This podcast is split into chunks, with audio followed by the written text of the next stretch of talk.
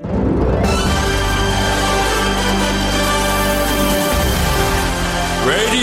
Nikkei. 5時から正論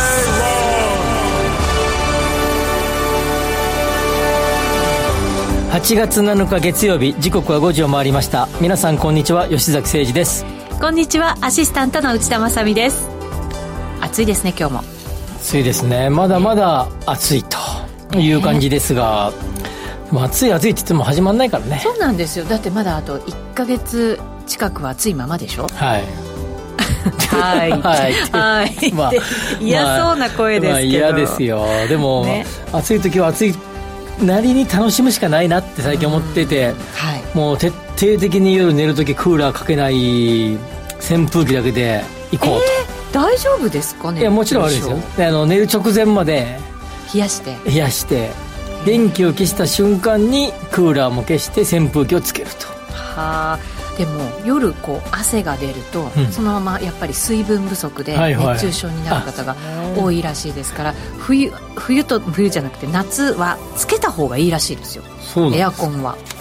体ちょっとだるくないですか？起きたら。結構温度高めにしたりとか、はい、あと自動にしときます。そうするとあの温度に気温によってやっぱりこう変えてくれるので、はい、クーラーって自動じゃないんですか？サーモが効いてるから。ちゃんと26度だったら26度に接してずっと26度26度。あでもそうか。なんかあれ結構急に暑くなったりするもんね。そうですそうです、はい、なるほど。なんか外気とやっぱりちょっとその差をそんなに大きくしないっていうような、うん、なんか設定の仕方があるみたいですよ、はい、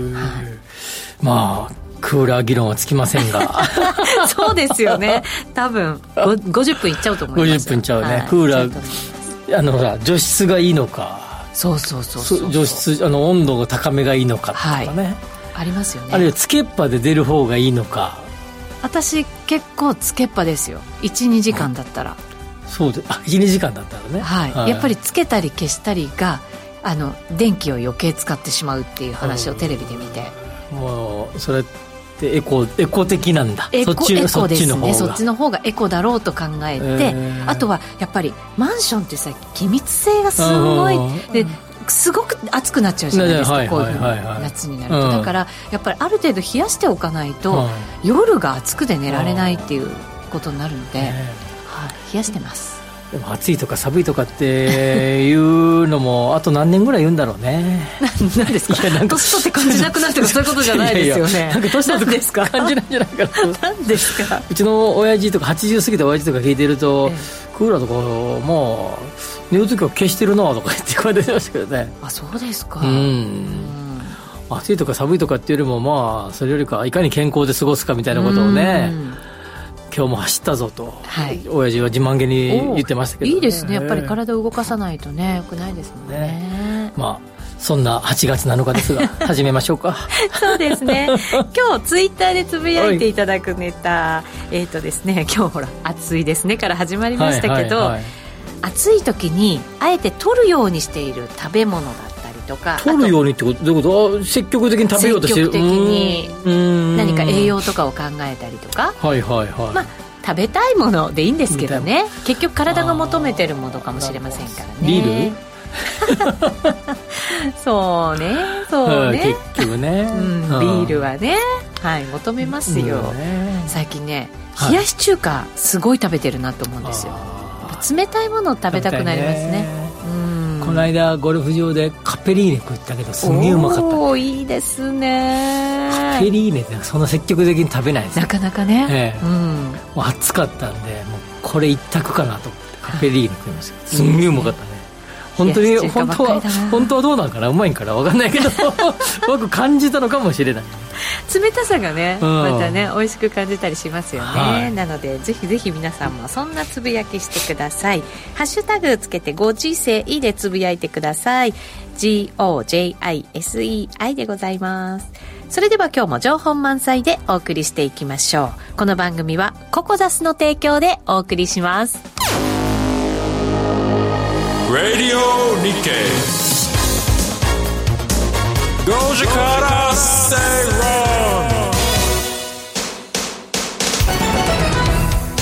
ラジオ日経では5時から正論をお送りしています。この時間は経済マーケットニュースをフラッシュでお届けしましょう。まず最初のニュースです。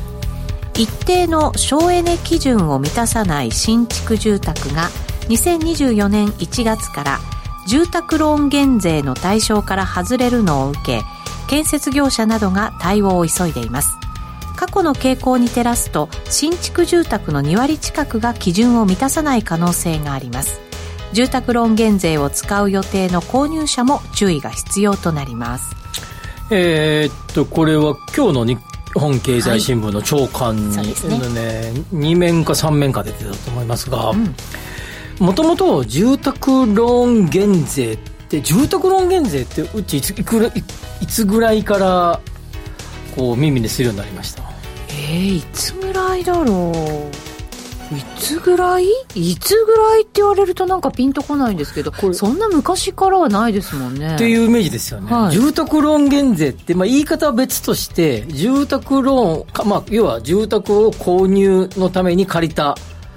まあ、融資ですよね、はい、この融資に対して多少の減税をするっていうあるいは補填をするっていう、まあ、減税つまり補填だよね、はい、これって結構昔からあるんだよね。えー、でもバブル崩壊後でしょ？全然全然。昭和ね。そうそう。40年代50年間、えー、これずっとあるんだよね。何らかの住宅ローン減税ってずっとあるの。それが形を変えていろんな形になって、まあ、ここ最近のやつでいくと、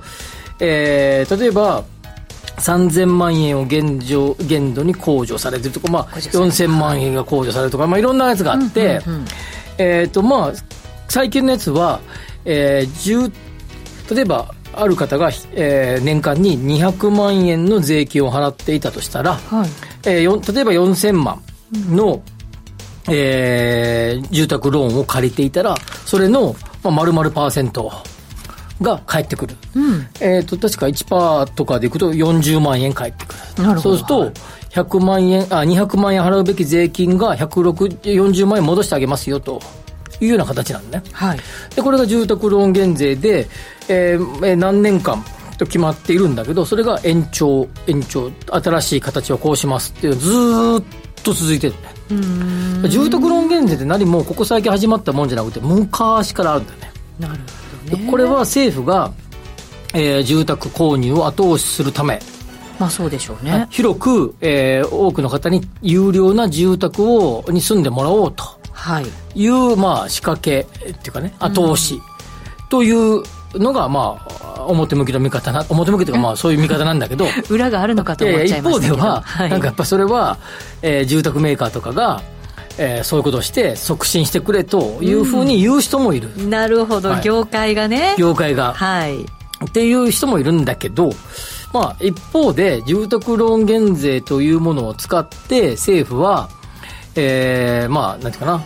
こういうふうな家を建ててほしいっていうことをかなり明確に言ってきた、ね。はい。で、でここ最近で言うと、この、えー、まあ、えー、っと、ZEH、ZEH。はい。えー、ゼロエネルギー、ネットゼロエネルギーハウスね。これが ZEH ね。はい。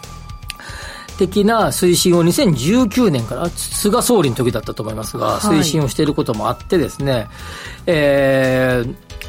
省エネ基準を満たしている住宅だけに、えー、住宅ローンを減税をするぞっていうふうに決めたの、決めて、それが2024年1月から適用されると、はい、いうことですね。そうか。政府の意向も入るわけですよね。そうすると時代に合ったやっぱり質の高さとか安全性とかがこう保たれたりするっていうことなわけですね。でその今質の高さとか安全性ということよりも今今のこのご時世は、はい。えー、エコ。エコ。省省エネ、うん、ということに、えーまあ、フォーカスされていると。これもまた時代ですよね。はい。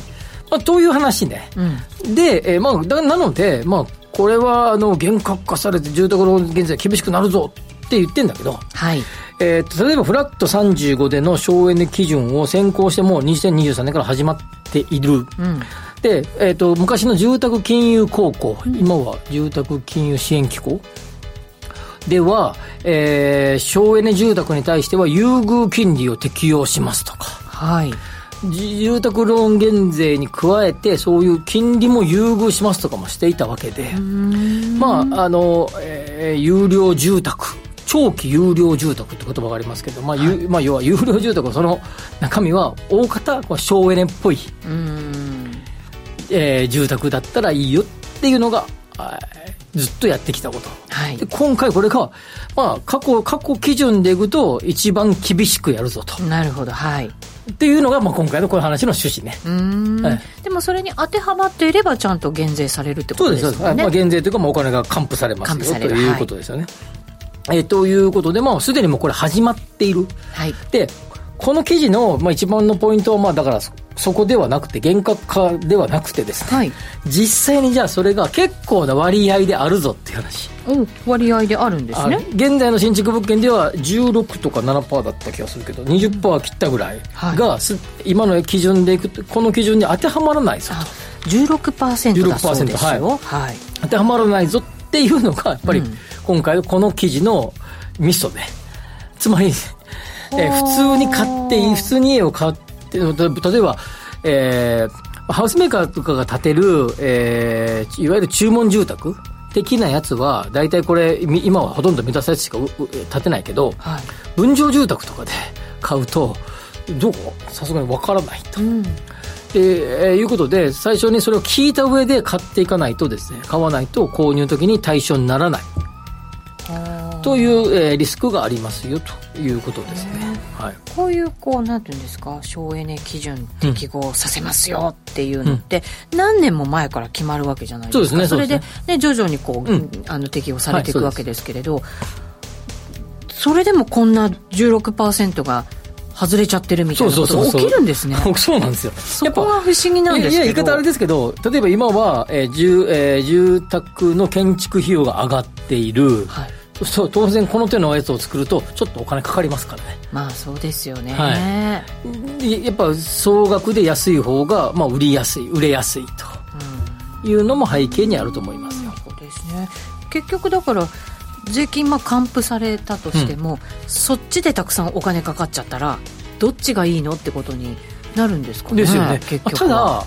本当に今の、えー、この省エネ基準を満たした住宅ってクーラーがいらないとまでは言わないですけど夏でもやっぱ一定の涼しさを感じますよそうですよね、はい、しかもその家全部でね、家全部で、はい、システムになってるじゃないですか、はい、やっぱあのクーラーあのなんていうかなはい、家にパッて帰ってきて暑いっていう雰囲気じゃないですよやっぱり。そうですよね。つけっぱで出ちゃったかなぐらいのイメージですよ、うん、そうするとなんかその省エネ家電もどんどん進化してますから、はい、そういうのも合わせてやっていくことによったら随分省エネされますよね、あとそ省エネっていうのは少なく使うってことね、はい、総エネ。作るエネルギー。作る。ああなるほど。創造の層クリエイティブの層ね、はい総エネも、えー、これ基準に盛り込まれていくとつまり太陽光とか。そうですね。あるいは蓄電池とか、えー、そういうのを盛り込んだ住宅については、えー、優遇するよっていうことですから。これ多分ですねまず一回厳格化今度され25年間適用されますけど全面義務化ですけどこれ多分このね流れはね止まらないね。そうでしょうね。うん。立てるとしたらどどんどんいろんなものを盛り込んでいかなきゃいけなくなるんですけどね。まあでもそうすることによって、まあ、いろんな産業が活気づくと、はい、いうことですよね。そうですよね。だから裾野が大きなやっぱり産業だからこそのこういう、うん。措置なんですよね、うん、ただね6月分の住宅着工戸数が7月末日に発表されて、えーえー、持ち家ですね。注文もうこれもよくこの話で一番多分適用される持ち家住宅で、それが今月もまた前年同月比で12%ぐらいのマイナスですからね、ものすごい数は建てる数は減ってますね。まあそうですよね。いろんなものの値段も上がってますからね。からねということです。はい。それでは次いきましょう。三菱地所リアルエステートサービスは3日不動産売買有効活用オフィス移転などの企業の不動産ニーズに関するアンケート調査の結果を発表しました、うん、まず企業が抱えている不動産課題については不動産コストの削減の13.9%これを筆頭に老朽化対策13.8%働き方改革実現のためのオフィス構築13.1%が上位になっています。前回の調査から大きな変動はなかったものの老朽化対策 BCP 対策がわずかに増加しているということです、うん、そうですね。まああのーポイントは、えー、っと、企業の、えー、っと、まあ、不動産に抱える、まあ、いわゆる、まあ、CRE 戦略ね、うん、が、まあ、どういう状況なのかっていうところで、えー、CR 戦略って、えー、まずね、2000年代の前半に、はい、小泉竹中改革と呼ばれてたあの時代にですね、はい、企業が持たざる経営を推進してきたああ、はい、なるほど。はい。懐かしいねっていう感じ懐かしいですね。懐かしいね。企業だから、だから自分のところで抱えてた量とか、うん、みんな売っちゃったりとかしましたもんね。そうそうそうですね。まあ、あの、発端となったのは、某超大手スーパーが、有利子負債がの運兆へもあって、はい。えー、っと、まあ、吸収合併されるというような話が D ね。ああ、なるほど。はい。わかりました。ありましたね。はい。あのあたりからこの話が出てきて、まあ今、うちが言ったように、えー、社宅とか、使ってない、えー、なんか、えー、いや、なんか、なんか、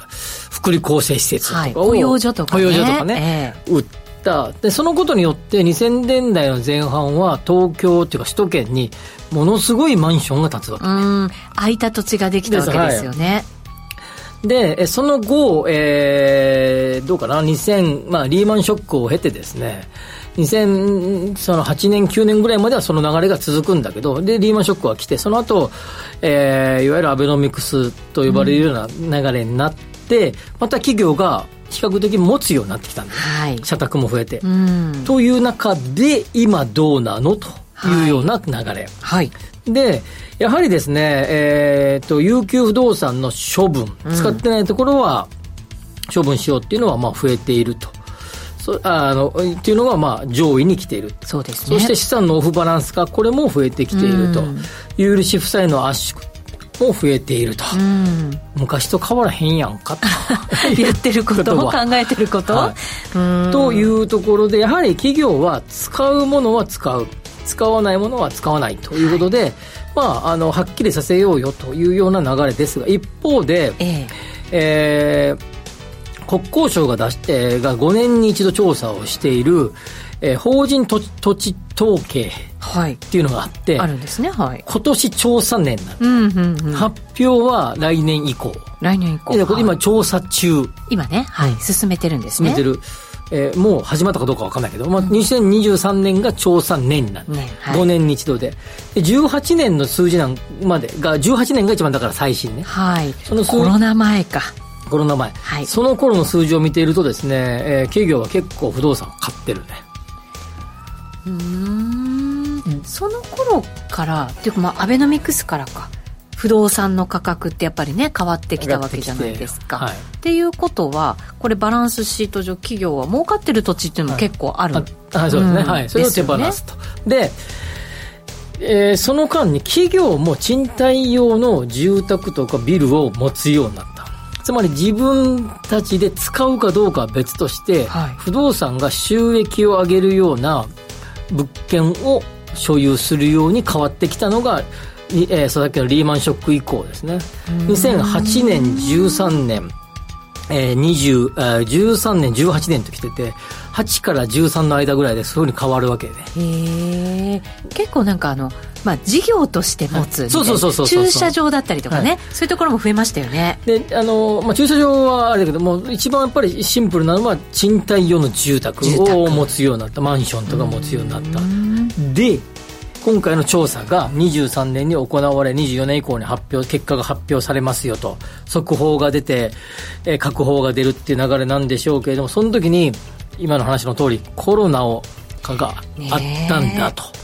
で、今回取り上げたのは、この点の調査結構少ないんだけど、これコロナ以降に5月の22日から6月2日の間の調査ですけども、はい、この間に、えー、この間というか、つまりコロナ禍の間にどれぐらい企業が心境が変わったのっていうところで。オフィスに関しては使わないところは結構もう返そうとしてきている。そうですね。コスト削減というのがやっぱりオフィス移転の検討実施の理由の中ではトップに上がっていると。有給地とかそのさっきの、えー、と収益用の不動産がこの間でどうなってきたのかが注目されますね。そうですね。そろそろ調査が始まり、えー、来年調査結果が出るのが楽しみよね、はい、っていう記事ね。そうですね、はい、今企業ってあのやっぱりいろんな改革迫られてるじゃないですか、うんうんうん、利益率もっと上げろとかね、はいはい。そういうのの一環でいらないものはどんどんやっぱりちょっと処分していったりとか、うん、あと高く持ってるものはしっかり売って利益を得ようとかね、そういう動きってやっぱりね、ね、出そうですよね。はい。でまあ、注目が来年に発表されるそのデータに対してその前にこういう調査をしていくのでなんとなく兆しが見えてるんじゃないかなということですね。これどうですか？いらないものをまあ売りますよ、上がってたもの売りますよってなると今ってその敵地がないっていうずっとおっしゃるじゃないですか、うんそう、ねはい、そういうのがまた出てきてちょっとそういうのが活発になってくるってことも考えられるんですか、はい、これはですね有給地不動産の中身によりきりですけども、おそらくですねずっと使わずに置いてたものとか、まあ、例えば古い建物があったやつは大体もう何らかのことしたと思うんですね。これは明らかにですねさっきの利益を確定させるとかですねあるいはもう本当に使わないんだここはみたいなところを切るみたいな、はい、そういう流れでしょうからちょっと、えー、け雰囲気はコロナを挟んだことによって変わってると僕は思いますね。まあ、蓋を開けてないと分かんないけど。まあそうですね。またじゃあ蓋開けたところで、いろいろね、深掘りをね、していただこうかなと思います。以上、ここまではフラッシュニュースでした。お知らせを挟んで、深掘り経済指標のコーナーです。Radio Nikkei 5時から Stay Wrong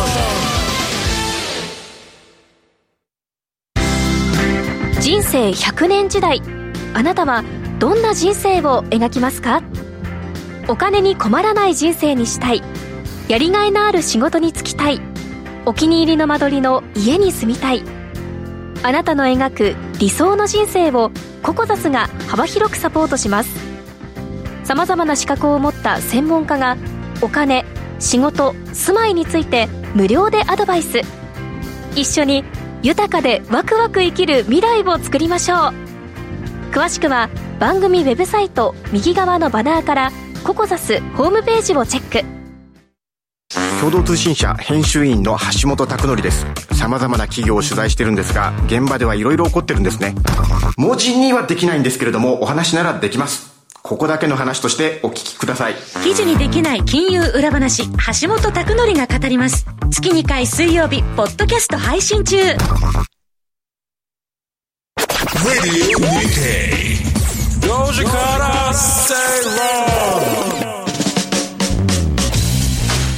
今日はツイッターで、はい、夏に積極的に食べるようにしているもの、うん、また食べたいもの、うん、はい、伺ってるんですけど、はい、メルメイさんから、はい、夏は実家の畑で採れたナスやオクラやキュウリばかり食べています。すぐに大きくなり過ぎてしまう。なりすぎてしまうので 早く食べ尽くさねば。ねたくさんできちゃうから大変なんでしょうけどでも美味しいですよね。なんかあのよく実家とか行くと持って帰りなよって言って持って帰るんだけど、うん、意外と量が多くて 食べきれない。食べきれないでもちょっとなんかねあの漬物にしたりとかするだけでも美味しいですもんね、うん、えー、ドリル師匠今日冷やし中華買って帰ろうかな。特別好きなわけじゃないけど楽なのでって書いてます、そうだよね。暑いとね楽っていうのも大事なんですよ。あと皿とか洗わなくてもいいもん、ね、そうそう。そうそうそう、キッチンって火使うと暑いんですよ、うん、だからね汗かきかき料理したりとかして、うん、うん、結構大変。高見さんちなみにこの時期どうしても冷やし麺ばっかりになっちゃうけど 営業バランス考えると冷やし中華が一番まともな気がしなくはない、うん、野菜乗ってるから。なるほど。はい、えー、時点でそばか冷製パスタ。なるほど。そうめんざるうどん冷麦炭水化のみになりそう。つけ麺とかつけ麺系スープの油がネック、個人の主観ですが。高見さんの今夜の食事は中華っぽいですよ。本当？写真が上がってるけど。ええー、いいな。中華もいいですよね、うん、あの香りとかなんかちょっとね食欲そそられますよ。カレーとかも、うんうん、そうね。ねまあでも熱いとか辛いものを汗たらたら流しながら食べたいっていうのもあるじゃないですか。うん。一方では。まあ確かにね、うん、うん、いいですね。はい。さてこの時間は深掘り経済指標のコーナーです、今日は？今日はですね、はい、これ結構テレビでも新聞だけじゃなくてテレビでも結構やってましたけど、はい、えー、まあ、ある銀行がああこれあそう銀行って住信 SBI 銀行が50年の住宅ローンを投入したと。50年 ?50 年。50年。え今までって35年？うんとまあもともと35年が多いですけど、まあ、フラット35とかが、よく35って聞きますもんね、はい、多いですが。まずですねこれ結構ニュースあの記事でも細かく書いてありますけどなんかこう見出しだけ見ると SBI 住信 SBI 銀行が初めて50年もやったんかいと思うかもしれないけどこれまああるっちゃあるんだよね。あるっちゃあるんですね。地方銀行では、えー、そうなんですね、はい、あるっちゃあるんだけど、えー、まあ、要はネット系銀行と呼ば呼べばいいかな、うんはい、あの店舗をねしっかり構えてるっていうよりは、はい、ネット系銀行では、えー、初めて珍しいよね。っていうことで。なるほどね。でまあ比較的若い方々がネット系銀行を利用するじゃないですか。ああだからか。はい。はい。それで、えー、そこがやったのでこれで他のネット銀行もやるんじゃないかね、うんうん、っていうことね。そうですね。やっぱり若い方が取り込もうと思えば、はい、まあそうですよね、まあ、これはもう背景はまああのはっきりしていてですね、まあえー、一つは、まあね、あのローンの返済は、ね、上限アッパーがありますから、うん、それを考えると、えーまあ、50年ということは、まあ、若者を狙おうと。そうですね。月々の返済もだからちょっと少なくして長く払えばいいよそうですね。ということですよね、はい、月々の返済は減りますと、うん、それともう一つが、えー、住宅ローンはもう今、えー、今やメガバンクも地銀もネット銀行も、えー、まあ叩き合いっていうかな。値下げし合い利率の。あそうなんですね、はい、の中で、えー、まあこれ以上さす今0.3%台とかありますからね。これ以上少ない低い金利はもうなかろうよと。あじゃあ金利じゃないんだよ戦うところは、はい、これからはもう年数でいこうよと いうふうになってきているのが一つ。なるほど。人生100年時代ですからね。はい、はい、で、えー、今回のこの住信 SBI 銀行は、えー、借入総額は最大は2億円。2億円。はい。関西時が、えー、79歳。つまり、まあ、80未満ね。79歳ね。うんまあでもね今なんかねそのほらえっと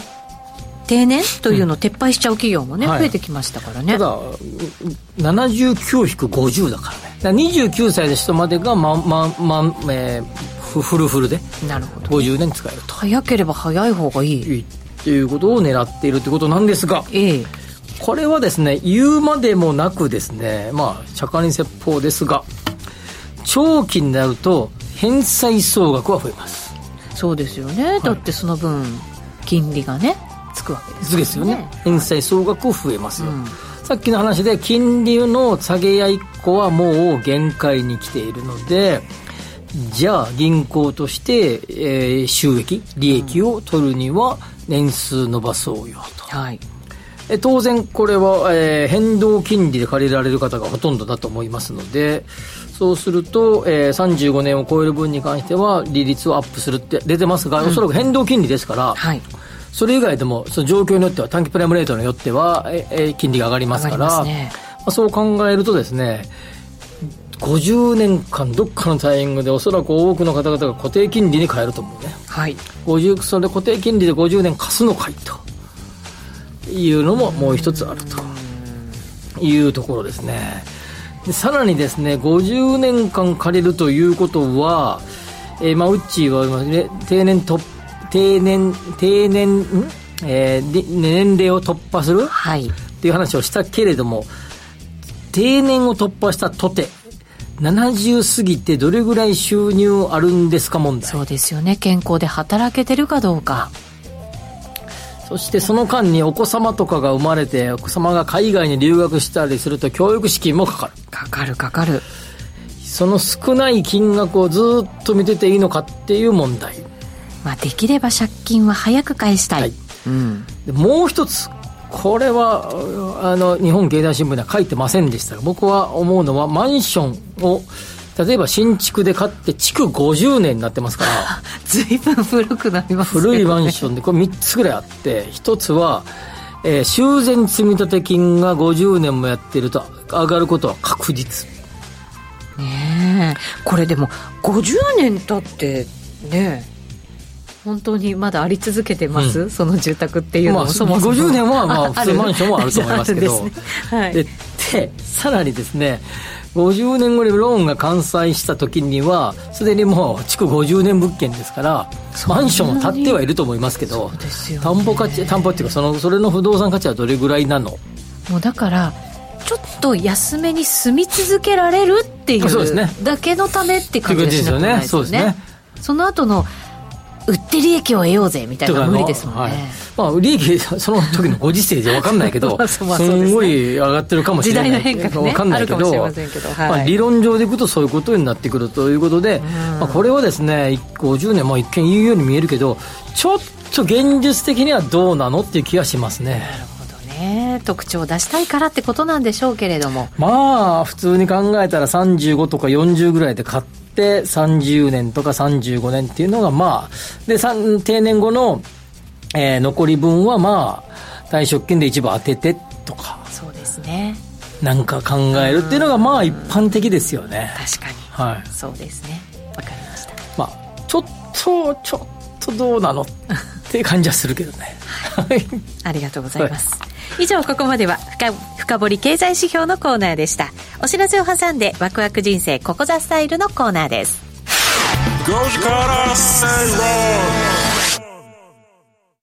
宮地隊が先頭で吹き切ってジャンプお重長さんも綺麗な飛躍後続まで無事飛躍を終えました。いくつもの障害を飛んでいく。畜作を池垣を飛び坂を下り登ってまた障害を飛んで長い距離を走る。共に走るライバルだけではなくコースに立ちはだかる障害も敵だ。そして自分自身との戦いでもあるだろう。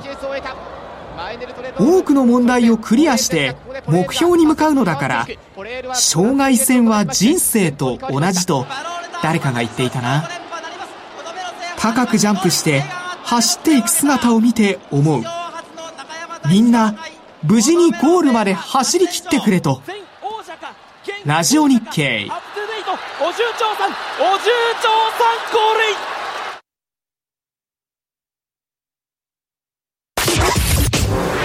ゴール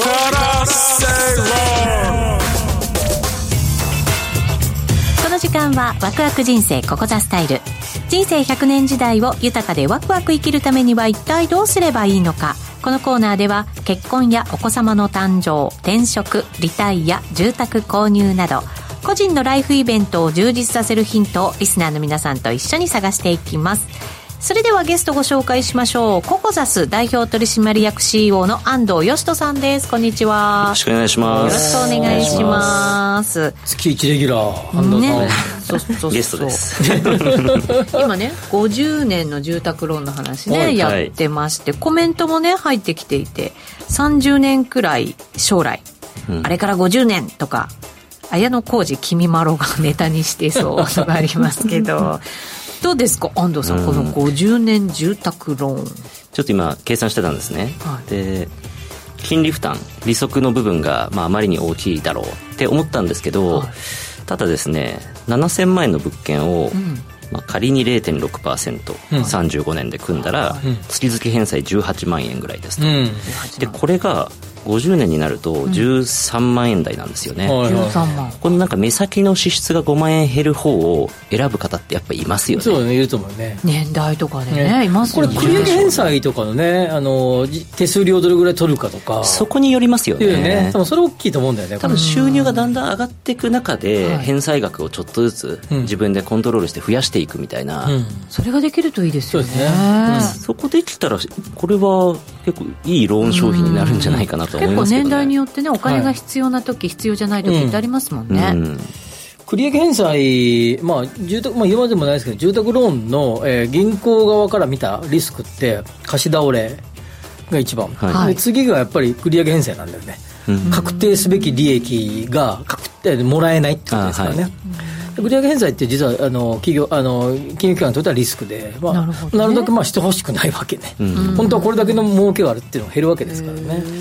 そこに対してどれぐらいの、えーまあ、手数料なしっていう会社もあるからね、あの繰り上げ返済手数料、はい、そうですね、まあ、自分ちょっとした事務手数料だけっていうところもあるし、ネッ,、えー、ネット上でちょこちょこポッてボタンを押すだけできるところもありますからね、まあ、ちょっとここがどうかわからないけど。はい。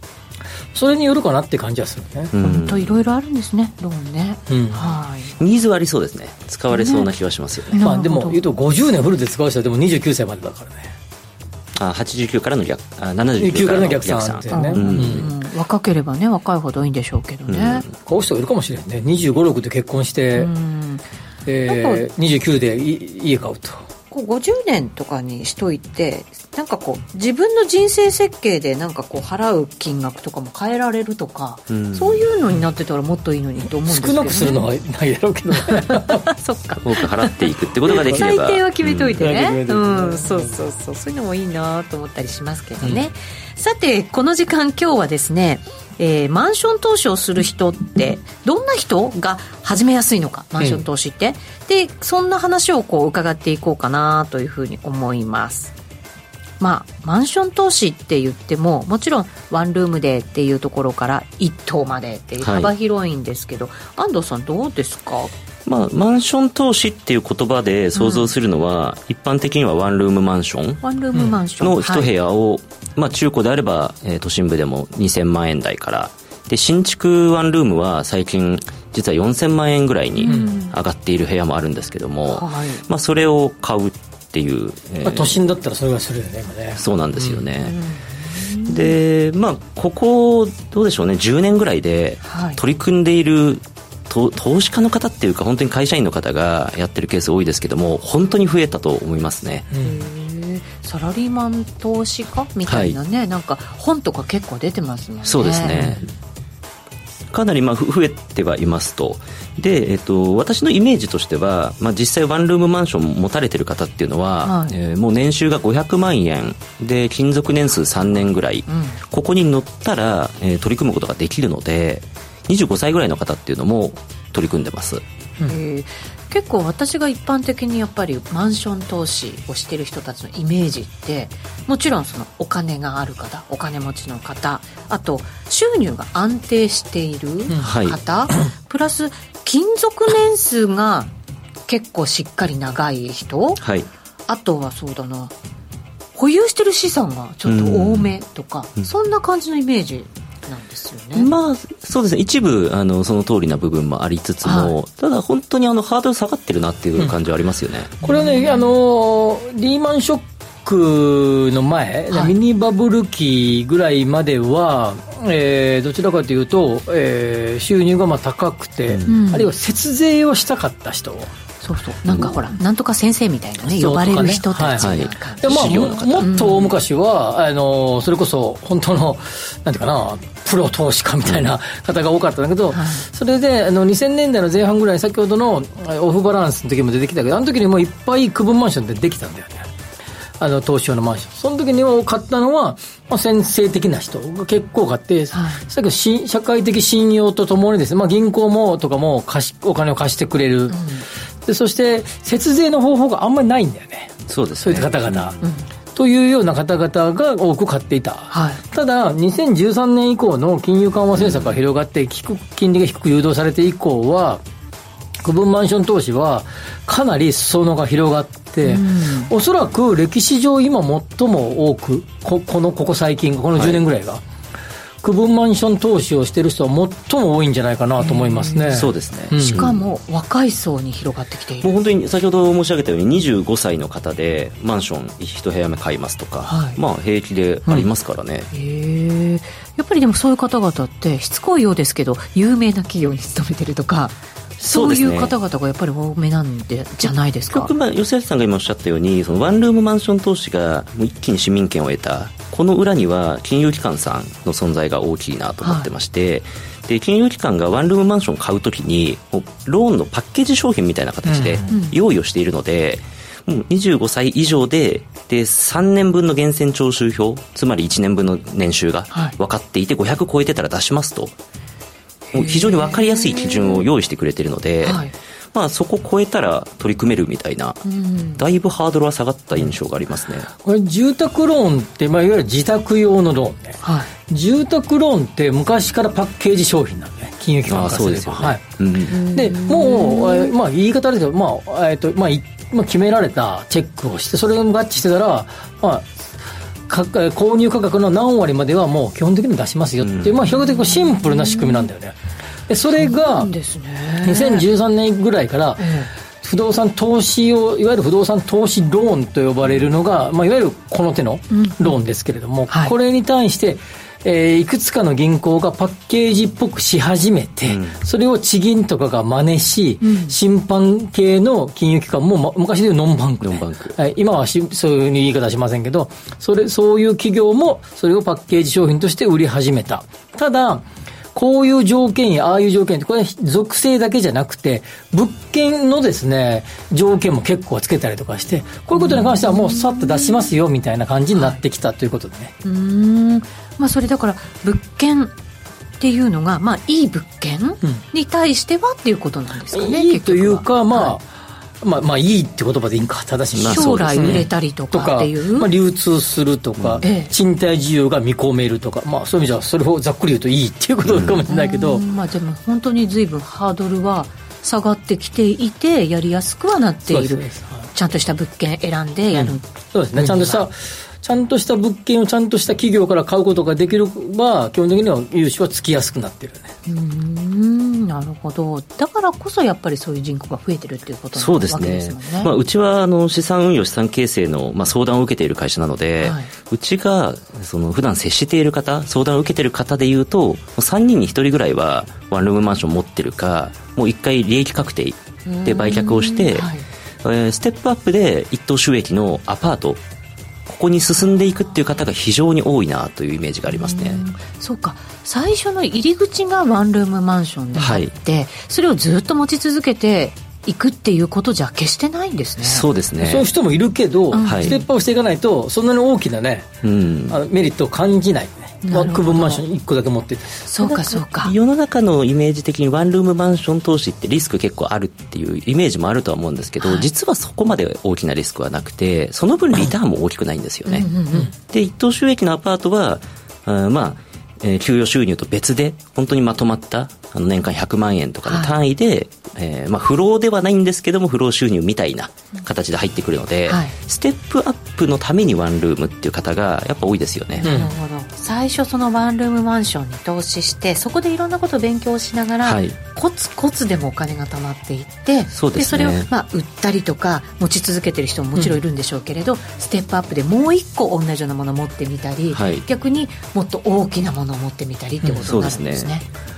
今ちょっとあの構造さんから住宅ローンで東証のマンションを買えるんですか？確か住宅ローンと不動産投資用の、ローンは違ったと思いますが。同じなのかしらと私も思ってて。今の言い方がちょっとあれだとね、違います。そうですね、ま、全く違う、ね、住宅ローンは住宅ローン、はい、不動産投資用のローンは全く別物。それ金利も違う金利も違います。全然違います。さっき言ったように住宅ローンは金利はかなり叩き合いしてて低いです。低い。投資用はちょっと高い。高いです、はい、プラス1%ぐらいはします。イメージそうですね。今変動0.56とかって考えると投資用は1.7から1.9ぐらい、低くても。これでも、まあ、投資用で買ったとしてでも結果ちょっと自分で住んじゃおうかなって思う人もいたりするかもしれないまあ、それ損ですよね。そうそういうことですよね、はい、自宅自宅用の住宅はローンを使うとローン減税も使えるし先ほど言ったまあ、国もそそういうふうに金融機関に後押しすることもあってかなり低金利ですから、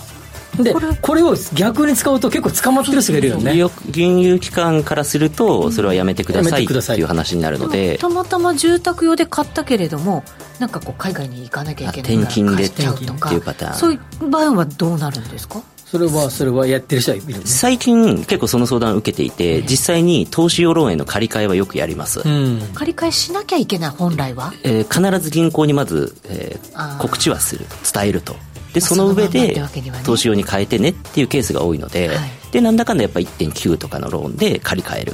まあ、それで貸し続けるみたいなことはざらにありますけどね。これ住宅ローンって正しく言うとそこそ住民票をそこに置いた時に使えるローンですからね。そうですね。なるほど、うん。うんうんうん、極端に言うと別にあの違うところににあの本来は全然住んでないんだけどそこでなんか豪華な家を建つとそこに住民票を移せばそこではまあ一応使えるは使えるんだよね、うん、理屈上ではね、はい、そうですね。やっていいかどうかちょっと別ね。理理論上はね。うんそういえば先ほどあの50年ローンの話あったと思うんですけど、はい、投資用ローンの世界でも今から数年前に45年ローンっていうのは出ましたね。そうねそうね、ビヨーンと伸ばすことによって毎月の返済額が下がり、うん、キャッシュフローが少し増えると。私なんか投資用だったらそっちもいいんじゃないかと思ったりしますけどどうなんですか、うんまあ、ただあのいつまでたっても元金が減らないっていうデメリットもあったりするので、うん、まあ比較検討すべきですね。逆に短めの方がいいとかっていう時もあるんですか？短めの方がいいと思います。はい。いろんな、まあ、僕も何個か持ってますけど1個は20年固定、うん、35年変動。とかこう分けて僕はしてますけど、うん、まあ減り方は全然違うよね。そうです。ね20年だともうどんどん残債減っていくので、はい気づいたら残債がない本当の資産に変わるっていう、20年固定やってるところで1個しかないんだよね。あそうそうですね。そうそう、はい、1個1個のパターンですけど。でも投資って考えてステップアップって考えるんだったら短めにしてやっぱり回転させていくってことすごい大事かもしれませんね。そうですね。残債が減るイコール売却考えた時にあの残債残ってるローン以上の金額で売れるので、うん、そこでお金を作れるっていうことになりますので、まあ短い方がいいんですけどまあまあケースバイケースですね。なるほど。はい。わかりました。いろいろね悩みもある方いらっしゃると思いますので安藤さんに一度聞いてみてはいかがでしょうか、はい、はい。今日のゲストココザス代表取締役 CEO の安藤義人さんでした。ありがとうございました。ありがとうございました。ありがとうございました。ということでワクワク人生ココザスタイルのコーナーでした。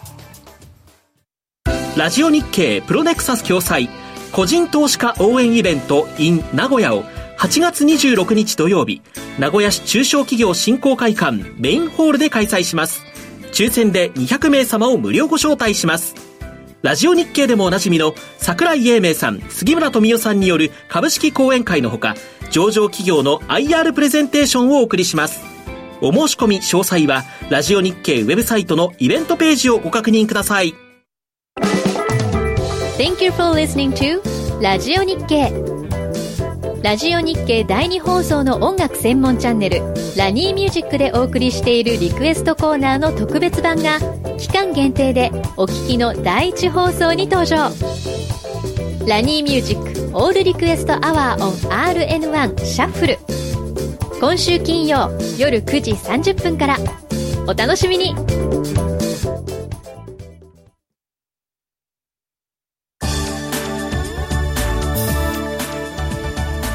さて今日もここまで進めてきましたけれどもえーと人生ローン付けっていう感覚になっちゃいますねって、50年にしたら、まあね。うん。金を借りてるって何が悪いねんっていう人いるけどね。あこれやっぱりほら若いうちにこれローン組んだ方がじゃあいいんじゃないの？みたいな話しましたけど、うん、大卒45年っていう方へのローン審査ってどうなるの？確かにそうなんですね。ね、うん、まあ、3年超えてるとまあ比較的あれですけど、えー、まあそうね、うん、ねやっぱりある程度の信頼信用っていうのもね安藤さん必要かなと思ったりもね、ねうん、しますしね。まあ100年時代とはいえね、なかなかやっぱりね長すぎるのもどうかなと、うん、どうかね、うん、すっきりいきたい気もするけどね。本当そうですね、この番組はココザスの提供でお送りしました。ここまでのお相手は星崎誠二と安藤義人と内田まさでお送りしました。明日も夕方5時にラジオ日経でお会いしましょう